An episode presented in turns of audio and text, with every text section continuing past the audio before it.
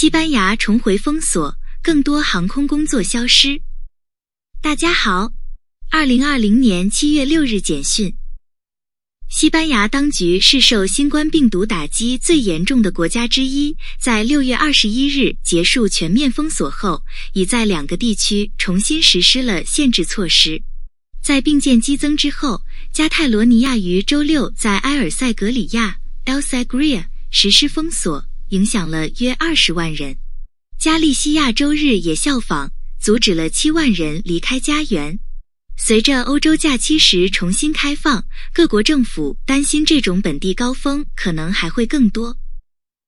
伊朗周日报告称，新冠病毒造成一百六十三例新死亡，这是迄今为止最高的日死亡人数。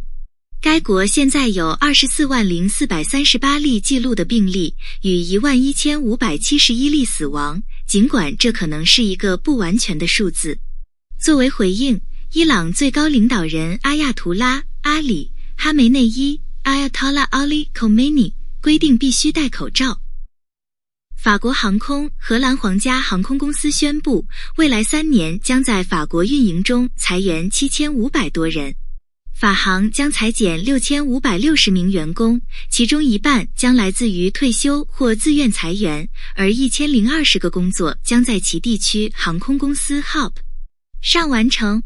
该公司将损失归咎于新冠病毒大流行后经济复苏缓慢。新西兰总理雅辛达·阿登 （Jacinda Ardern） 在九月十九日的全国民意调查之前发起了竞选连任。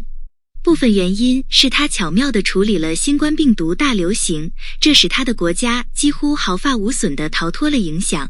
阿尔登女士获得了很高的认可率。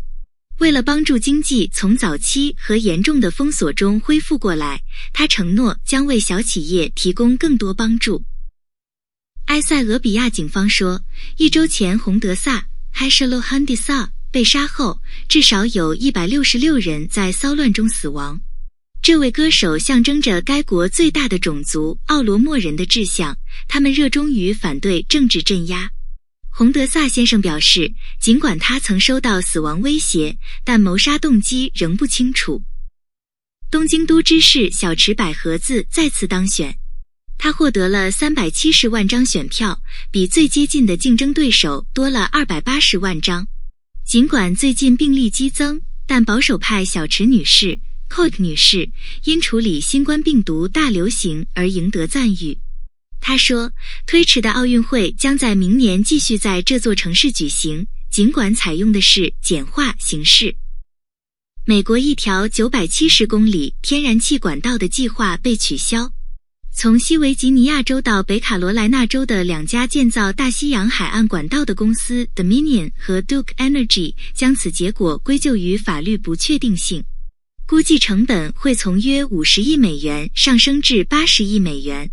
Dominion 将以九十七亿美元的价格将其管道业务出售给沃伦·巴菲特 （Warren Buffett） 的投资公司伯克希尔·哈撒韦 （Berkshire Hathaway）。谢谢收听，Share。